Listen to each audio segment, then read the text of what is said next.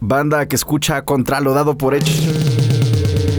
Estamos aquí en la segunda parte de, de esta mesa para reflexionar la lengua náhuatl, por ejemplo, la lengua tenec, pero desde la perspectiva de cómo estos idiomas, más que una curiosidad de esta multiculturalidad folclorizada Achis, achis. que de repente vemos en los folletos y en los discursos oficiales, es más entrarle sabroso a comprendernos entre seres humanos, a aprender de otras formas de organizar el pensamiento, de organizar la realidad, de organizar la convivencia y la colaboración. Estamos hablando de eso. De hecho, le mando un saludo a mi compañero Arnold Patiño. La otra vez él estaba haciendo una, una cápsula con este asunto del día de... mm, De las lenguas originarias. Así, así tal cual dicho, ¿verdad? Es- O es- de las lenguas maternas, Sí, el la lengua materna. 21 de El febrero. 21 de febrero. Y, y él hablaba de, de esto, ¿no? Él decía, bueno, es que es importante tener una, una empatía. Pero yo le decía, bueno, pero es que es más allá. La verdad es que el respeto a las lenguas tiene que ver con que en el momento en el que tú te expones a una lengua y, comprendes esa forma de ver el mundo, es el primer paso para tejer un puente que le permita a distintas culturas aprender mutuamente lo que se pueda aprender. No es esta condescendencia de, de decir, ah, vamos a darles chance. No, no, no, ¿qué pasó? Es otra cosa, es abrirnos, es, es, es, es vernos, es vernos, comprendernos, ¿no? Y, y- y pues nada, maestro, eh, bienvenido otra vez a esta segunda parte. Graciela también bienvenida. Gracias. Eh, Y- gracias. y estábamos bien picados, porque hay una cosa que en la, en la primera parte estábamos diciendo y que la, la- la- la retomo. Este asunto del tequio, este asunto de- de- del, del trabajo comunitario, este asunto de mandar obedeciendo, me recordó a un programa en el que estuvo con nosotros aquí Marco, y Marco decía, es que un mandatario, así la palabra mandatario, te suena a que es el que manda. Pero si tú checas la definición, un mandatario es el que recibe el mandato que le da la banda. Entonces me doy cuenta que aunque aquí esos conceptos están declarados, no son ejercidos de esa manera. Esa es la verdad. Y, por lo que nos cuenta el maestro, en la comunidad sí se respeta con mucho más eh, certeza eh, este discurso de mandar obedeciendo. Pero, pero esta es una de las tantas cosas que estamos platicando acerca de cómo se percibe la realidad y cómo se organiza la vida. Y cómo esto se ve reflejado en las lenguas, ¿no? De hecho, ustedes llevan, Graciela, me decías que llevan clase de náhuatl, pero también clase de cultura náhuatl, por lo mismo de que no hay lo uno sin lo otro, ¿no? Sí, justo eh, el, tema Genaro además es muy generoso eh, sobre compartir no solo las traducciones o las interpretaciones de palabras, ¿no? Desde la lengua náhuatl, sino cómo estas palabras se acompañan de orígenes, significan y simbolizan relaciones de las personas entre las personas, de las personas con la naturaleza, de las personas consigo mismas. Y es algo que a mí me gusta mucho. En la primera mitad de, de esta mesa estuvimos hablando sobre cómo la lengua náhuatl significa al interior de las comunidades, las relaciones entre personas, pero también la lengua náhuatl eh, permea hacia el interior de las personas y a mí me encanta el origen o la traducción o la interpretación, más que la interpretación, cómo se construye tan solo la frase para decir yo me llamo, ¿no? ¿Cómo va? En, en español, por ejemplo, si yo digo yo me llamo y pensamos en esta palabra, ¿no? Yo me llamo, yo me digo a mí misma. Yo me nombro de tal, de tal forma. Es como si solo dependiera de mí, como si yo solita me hubiera puesto mi nombre. Pero en náhuatl la expresión es otra y significa otra cosa que me explicó el Temach, pero para que ustedes que nos escuchan vivan la misma experiencia que yo, pues bueno, Temach, cuéntanos un poquito de, de esta parte. Nano toca, yo me llamo. Nano toca, yo me llamo. Sí, pero, Pero na, es- el na prácticamente es yo. Es un pronombre personal. Y toca es el verbo sembrar. Entonces, nano toca es yo me siembro, pero significa yo. En, en español sería traducido, sería metafóricamente hablando, sería yo me siembro. Literal, yo me llamo, prácticamente así. Entonces, ¿qué es lo que va a suceder aquí? Ese es el punto ahora. ¿Por qué, por qué toca? Pues muy sencillo. Todavía en algunas comunidades, cuando nosotros nacemos, este, nos quitan el cordón umbilical. ese cordón umbilical no los quita la partera, la médico tradicional o el médico tradicional de la comunidad. Y pues nos cortan el cordón umbilical, se enreda o se mete una bolsa, lo que sea, el ritual que tenga la médico tradicional y se siembra. Es decir, nuestro cuerpo, nuestra parte de nuestro cuerpo, que es el cordón umbilical, se siembra en la en un árbol o cerca de un árbol o se siembra en el patio de la de, la casa, de donde nace el bebé o nace el niño y ahí se queda. Entonces dicen los pueblos indígenas o las, las personas mayores dicen, tú te puedes ir del pueblo si quieres, pero tú perteneces a un lado y aquí vas a regresar. Ahí, está sembrado. Ahí está sembrado. Por eso es nano toca. Yo me siembro.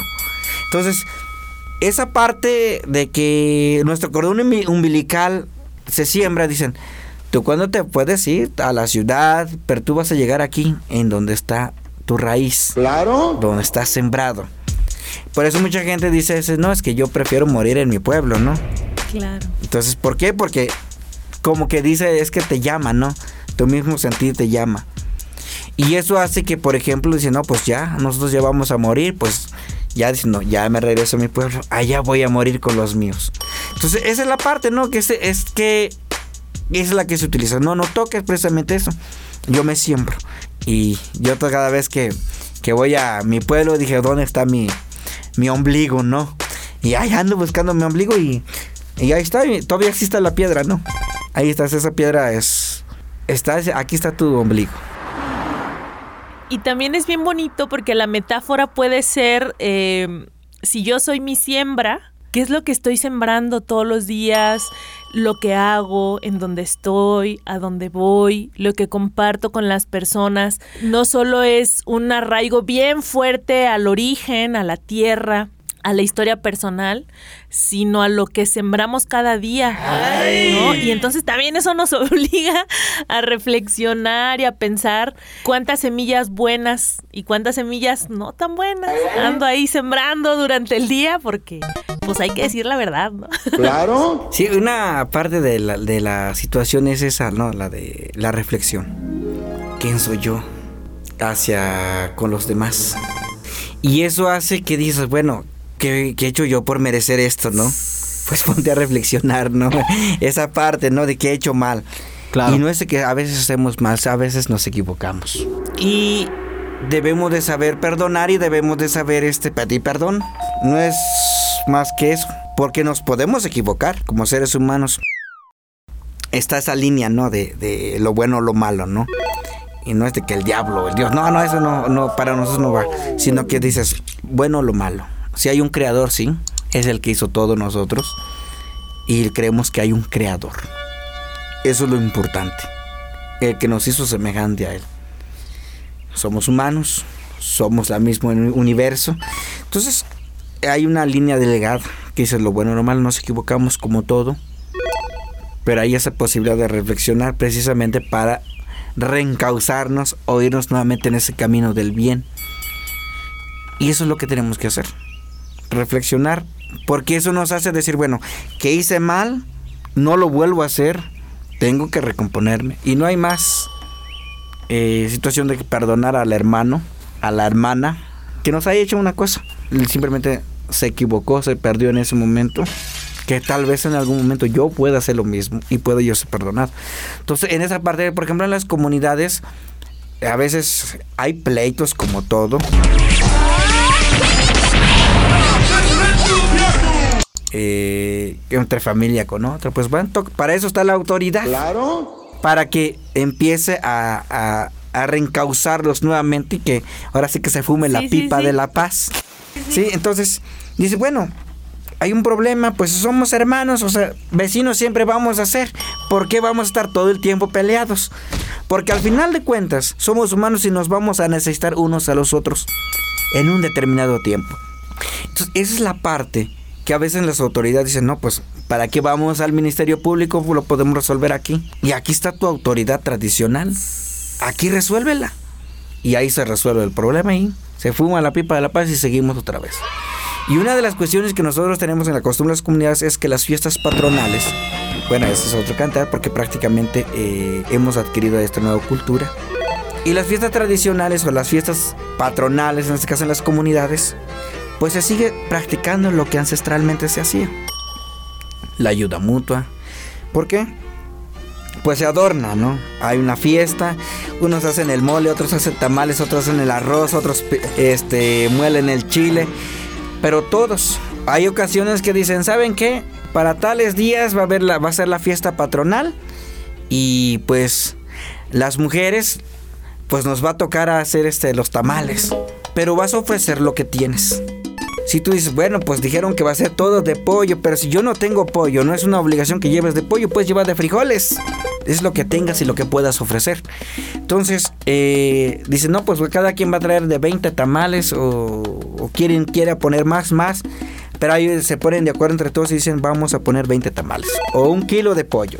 Se le pone la lumbre, el fuego y todos a echar los tamales de todos los colores. Qué chico. Así de todos los sabores, ¿no? Imagínense el sazón de toda una comunidad. Qué chico. Ahora sí que cada uno tiene su sazón. Imagínense el sazón de cada una de las mujeres. Qué chico, man. Y eso es en las posadas, eso es en las, las fiestas patronales. Los hombres, que en su responsabilidad otros tienen que hacer la, en este caso, si vamos a recibir a otra comunidad, pues hacer las bancas, ¿no? Donde se va a sentar, hacerles la sombra para que no les dé el sol. Cada quien tiene su responsabilidad. Ya en la tarde, pues ya todos juntos otra vez a convivir. En nosotros la, la, las fiestas no son para ir a disfrutar como tal así, sino para hacer cohesión social. Esa es la, finalidad de, de, las fiestas, ¿no? De hacer comunalidad, de apoyarnos unos a los otros. Eso fortalece precisamente a la comunidad cuando dices que vamos a apoyarnos entre todos y eso hace que la comunidad tenga esa fortaleza. Lazos fuertes. Así es. Se sigue, nos seguimos apoyando. Claro. Y, esa es la finalidad de, de las fiestas en las comunidades, de fortalecer eh, la cohesión social. Y dices, entre todos lo hicimos. Oye, Temach, me estoy acordando de un ritualito que nos enseñaste que a mí me gusta mucho. Eh, para como comenzar el día o como para reflexionar sobre lo que necesita cada persona para para que su día salga bien. Pero con lo que nos platicas creo que son las mismas cosas que una comunidad o que un grupo social necesita, ¿no? Claro. ¿Te acuerdas que, estábamos en, me acuerdo que estábamos en clase y nos salimos un poquito al patio a que nos diera el sol en los días que hacía mucho frío. Y el tema nos enseñó que, por ejemplo, en, en numeración los cuatro elementos son muy importantes, entonces nombrábamos C, Ome, Nawi, espero no haberme equivocado. Eh, cuatro veces eh, tocando nuestras rodillas para pedir fortaleza, nuestro estómago para pedir salud, nuestro corazón para pedir amor, ¿no? Y nuestra cabeza para pedir... Para, empezar a triunfar. Entendimiento. Entendimiento Ajá. Entonces, eh, estaba bien bonito, ¿no? pero pienso que a nivel individual, ¿no? Todas las personas necesitamos eso. Claro. Eh, fortaleza, salud, amor y entendimiento.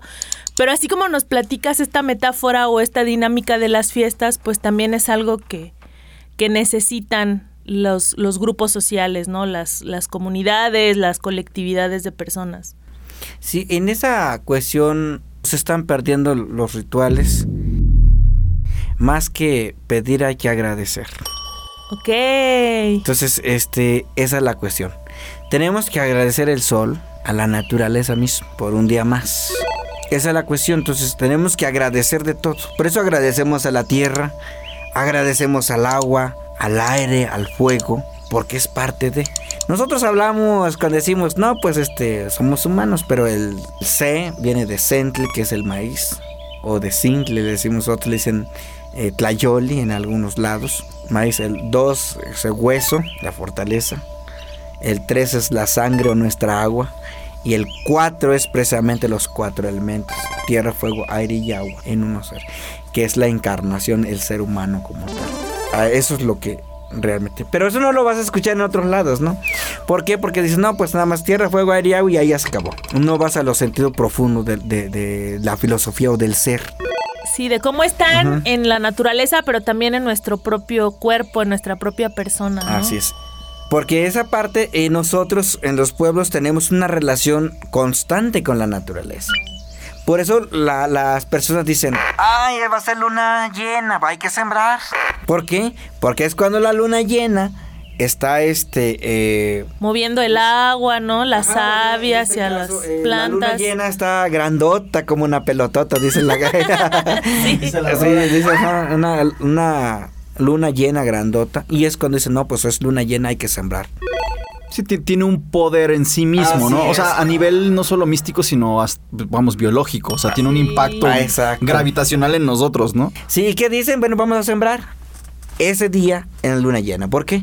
Porque eh, vas a dar, en 3, 4 meses vas a tener elotes gord- gordos, buenos, bonitos. Claro. Y cuando ves la luna dices, bueno, hoy va a llover, hay que prepararnos, pero porque vas viendo la, el movimiento de la luna.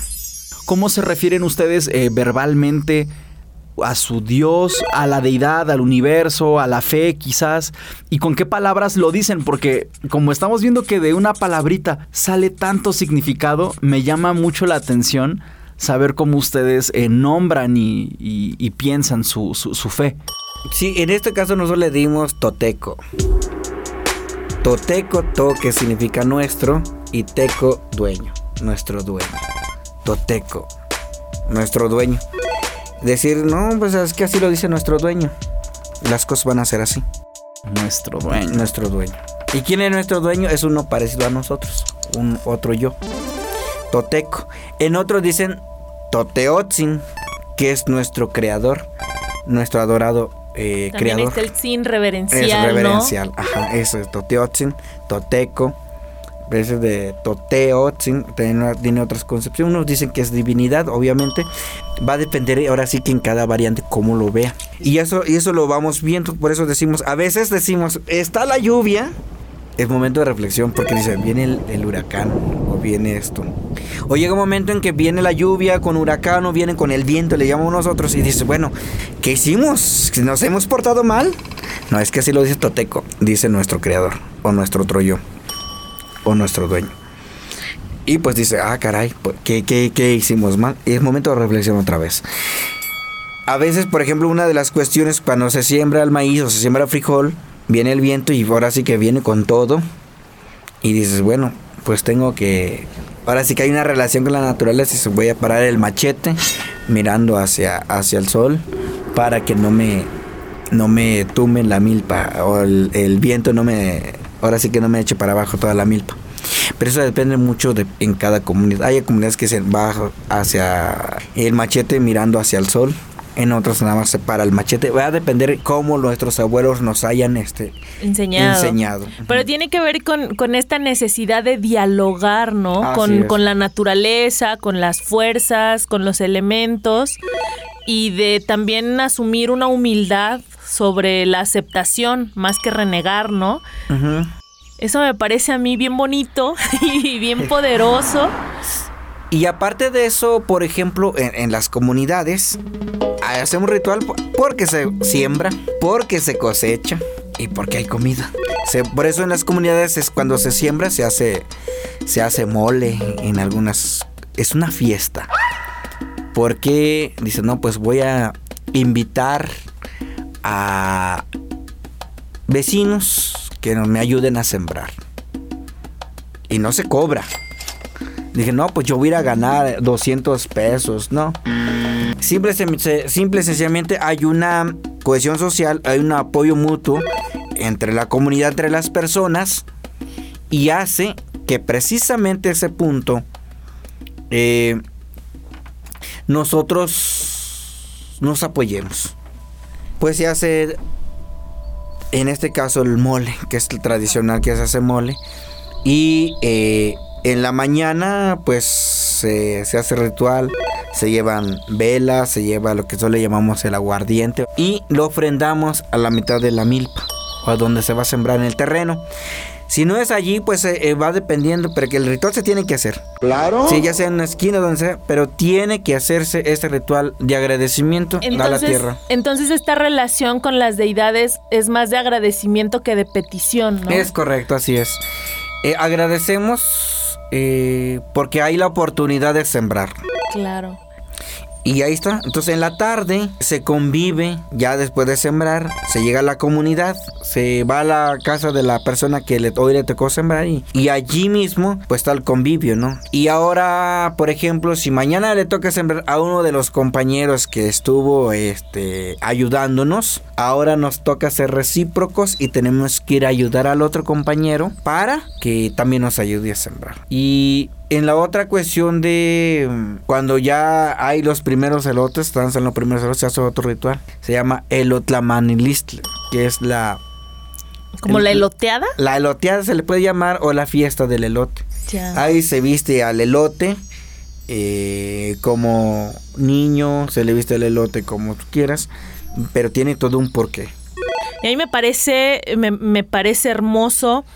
Y también me, me estaba acordando de otra cosa que nos decías sobre la similitud como palabra que tienen fiesta con cielo, ¿no? Y que cielo se parece o, o- o se dice muy parecido a fiesta porque cielo también es sinónimo como de universo. Y entonces lo que nos decías, las conmemoraciones se dedican al universo, a la deidad, a las fuerzas superiores, ¿no? No son fiestas nada más de pachanga, nada más de relajo, sino que tienen esta conexión de las personas con el universo que habitan. Y solamente sembramos o cosechamos lo que nosotros sembramos.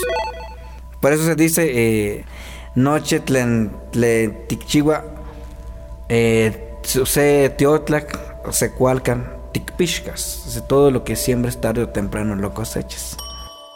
Hay una situación que nosotros decimos que somos granos de maíz. Decimos eh, tizintlancochme, tlesanse sinolotl, sanseton el huayo y panseocli. Y dice que profundo. A veces dices muy contextual o muy este literal dice, somos granos de maíz de una misma mazorca, de una sola raíz en un mismo camino. Si nosotros vamos a ese punto de reflexión, a ese punto de mm, el sentido metafórico que tiene ese, ese verso o ese poema, vas a encontrarle, vas a encontrarle que es profundo y que a veces nosotros decimos, bueno, somos granos de maíz y a todos nos gusta, ay, somos granos de maíz y ahí queda, ¿no? Pero no hay un punto de reflexión para interpretarlo. Si nosotros nos ponemos a interpretar la poesía, interpretar lo que dicen los abuelos, le vas a encontrar que es profundo, muy profundo. Si estás diciendo, bueno, ¿por qué granos de maíz? ¿Qué tiene que ver el maíz con nosotros? El maíz, porque a veces eh, cuando no conocemos, dije, bueno, pues maíz es maíz, como que es una planta y déjala, no, y hay que crezca. No, para nosotros no, para nosotros es algo muy importante y es parte nuestra. Y eso hace que por eso tengamos agradecimiento con el maíz. Sí, por- porque, porque también hay un reflejo, ¿no? Exactamente. Y somos como los granos de maíz. Hay maíz blanco, amarillo, negro, rojo. Así es la raza. La raza humana. Ya dijimos que los granos de maíz es la raza. ¿Y la mazorca cuál es? El origen. La tierra, ¿no? Tierra, exactamente. La, la tierra precisamente Porque el diente está agarrado, está enraizado en la mazorca, ¿no? es correcto. Entonces la tierra. Y fíjate cómo va cobrando cierta homogeneidad conceptual todo esto, porque también donde tú naces te siembras. Exacto. Entonces, o sea, justamente entonces el yo me llamo, el, el yo mi siembra, nos habla de toda una percepción del otro y del ser humano, porque en todo caso, si, te ves reflejado en el maíz y el maíz eres tú, y tú estás cuidando y cultivando el maíz, entonces puedes entender que tu relación con el ser humano y con el ser es a través del cuidado. Claro, y del respeto y, y- no solo sembramos semillas a nuestro alrededor, sino que somos una semilla que se siembra y qué tipo de semilla somos, ¿no? Creo que Temach, no sé cómo lo hiciste, nos llevaste en círculos en esta plática para llegar justo al punto de arranque, ¿no? Y, y esto me parece muy bonito, esto me parece súper valioso y pues yo no tendría nada más que agregar a la charla, sino quedarme con estas ideas rebotando en la cabeza como, como cada vez que platicamos y cada vez que, que me das la oportunidad de escucharte y de aprender de ti. Yo te agradezco muchísimo haber hecho de esta mesa, a ver si no lo digo mal, una verdadera fiesta, ¿no? ¿Y el Whittle? El Whittle, fiesta. Pues nada, expresar mi, mi gigantesca fascinación, porque además, eh, lo decíamos también fuera del aire, últimamente se ha venido volviendo mi película favorita, La Llegada. Si pueden, véanla. Eh, que es una película en la que llegan los marcianos. Y más que ser la típica película de los humanos contra los marcianos y una guerra, no es eso. Los marcianos vienen a, a, cotorrear algo, no, no doy spoiler. Pero toda la historia gira en torno a, a una, una excelente eh, criptógrafa y lingüista que sabe las artes de la lengua y le encargan la misión de entenderse con los extraterrestres. Pero entonces la película sostiene esta premisa de, de cómo, de cómo cuando te expones a otro código, a otro sistema de simbologías y de percepciones y de reflejos de la percepción, cambia por completo tu navegación del tiempo, del espacio, de la realidad, de todo, ¿no? Eh, eh, esa es la magia de esa película. Entonces yo, con ese mismo nivel de fantasía y de, y de magia y de pensar el idioma como la cosa bella que es, pero también como la tecnología de navegación de la realidad que sospecho es. Desde, desde, esa fascinación yo estoy muy contento, maestro, de que haya venido a platicar con nosotros porque... Muchas gracias. Eh, me, me, me, expongo por un momento, me asomo por un momento a este puñado de herramientas que me parecen muy avanzadas y que también lo tengo que decir. De pronto somos bien malinchistas, de pronto somos bien eurocentristas y ahí andamos bien fascinados, que también se vale, ¿no? Que, ay, no, es que habías de ver cómo se organizan en Noruega, habías de ver cómo se organizan en Ámsterdam, no, hombre, qué brutos. No, sabes que habías de ver cómo se organizan aquí en las comunidades, carnal. Porque también, o sea, es, es, todo lo que nos acaba de decir el maestro Genaro. Si te lo cuentan que eso está pasando en Francia, empiezas, no, pues es que es el primer mundo. Aquí mismo podemos voltear a vernos entre nosotros, aquí cerquita, aquí en corto. Claro. Y vamos a aprender de formas bien civilizadas, bien avanzadas y bien eficientes de vivirnos mutuamente. Gracias, maestro, por todo lo que no, nos Muchas gracias a ustedes. Gracias, Temach, por ser puente, por ser ventana y por ser amigo, pues. No, muchas gracias. No, muchas gracias a ustedes por ahora sí que dar a conocer lo que realmente queremos que se conozca de nosotros, los pueblos. Y hacer como granos de maíz. Exacto. Hacer como granitos de maíz. Qué bonito, además. qué, qué, qué, qué, chulada. Y aquí, aquí es su casa, maestro. Muchas gracias. Va, va, a ver que lo vamos a estar viendo por acá. Ah, no, aquí estamos a la orden.